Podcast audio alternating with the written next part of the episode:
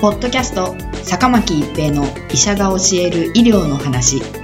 この番組は大学病院の内科医であり医学博士である坂巻が疾患や予防医療といった医療に関してお話しする番組ですそれでは今回の番組をお楽しみください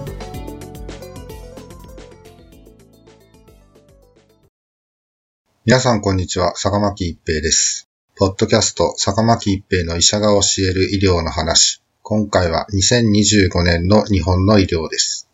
国が進める地域医療構想により、2025年には全国の病院の病床は1割以上減少します。特に癌に対する抗がん剤治療、各種手術、救急など高度な医療をしている高度急性期、急性期病床はおよそ77万床から53万床に減少する予定です。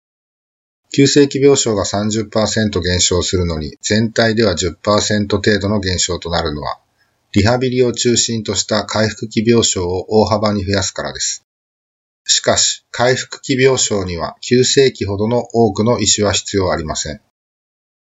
長い間医師不足と言われてきましたが、病院に限って言えば、2025年以降は急性期の医療は30%縮小しますので、少なくとも今よりも医師が必要になることはないと予想されます。一方国は医師不足の解消のため、2008年度より連続で医学部の定員を増やしてきました。2007年度には約7500人であった医学部の定員は、2017年度には新しく医学部が2つできたこともあり、およそ9200人になっています。定員が増え始めた2008年度入学の医学生が卒業したのが2014年です。医師が一人前になるには10年かかると言われていますが、2014年の卒業生が10年の経験を積んだ頃、病床が減少し、医師が少なくて済むようになる2025年を迎えます。さらにそこから実動する10年以上の経験を持つ医師が増え続けることになります。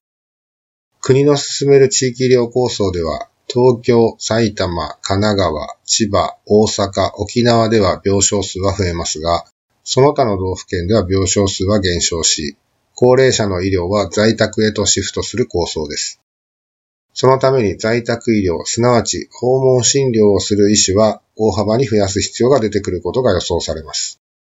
急性期病床の縮小、人口の減少、高齢者医療の在宅へのシフト、若い医師の増加により、今後医師の、特に若い医師たちにとってのキャリアの形成が非常に難しくなるかもしれません。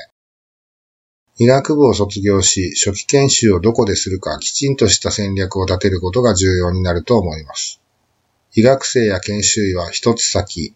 医学生なら初期研修、初期研修医であれば後期研修までのことしか考えず進路を決定していますが、二つ先、できれば三つ先まで考える戦略が必要だと思っています。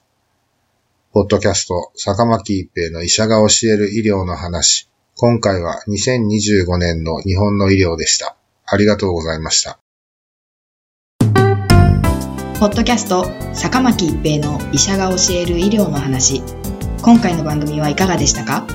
次回の番組もお楽しみに。